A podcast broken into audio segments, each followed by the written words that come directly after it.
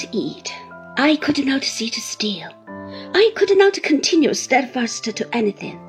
Something within me, faintly answering to the storm without, tossed up the depths of my memory and made a tumult in them.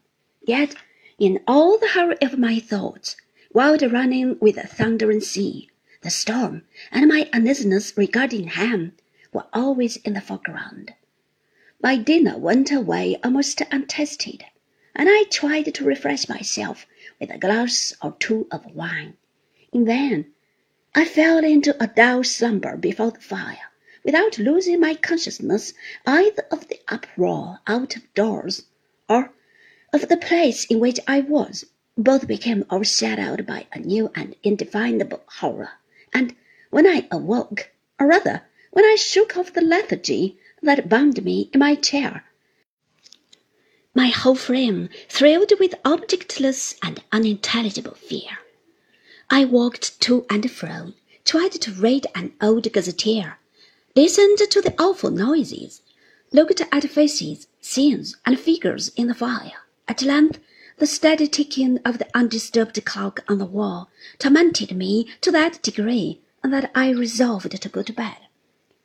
It was reassuring on such a night to be told that some of the inn servants had agreed together to sit up until morning.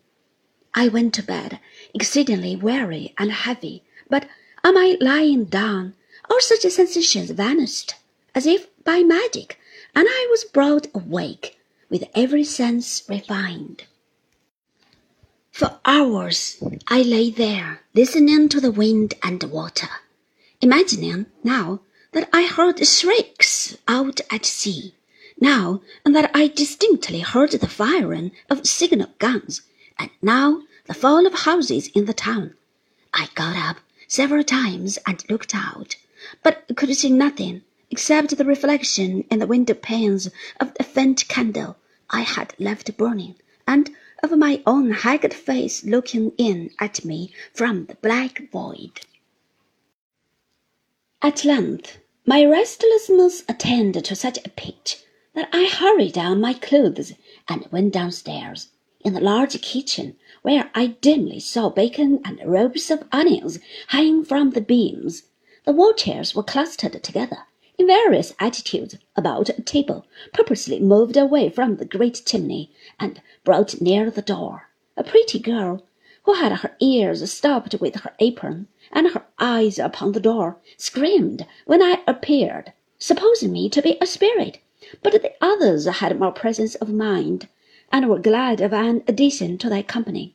One man, referring to the topic they had been discussing, asked me whether I thought the souls of the collier crews who had gone down were out in the storm. I remained there, I dare say, two hours once I opened the yard gate and looked into the empty street. The sand, the seaweed, and the flakes of foam were driving by, and I was obliged to call for assistance before I could shut the gate again and make it fast against the wind. There was a dark gloom in my solitary chamber when I at length returned to it, but I was tired now, and getting into bed again, fell off a tower and down a precipice into the depths of sleep. I have an impression that for a long time, though I dreamed of being elsewhere and in a variety of scenes, it was always blowing in my dream. At length, I lost that feeble hold upon reality, and I was engaged with two dear friends, but who they were, I don't know, at the siege of some town in the roar of 看的那一顶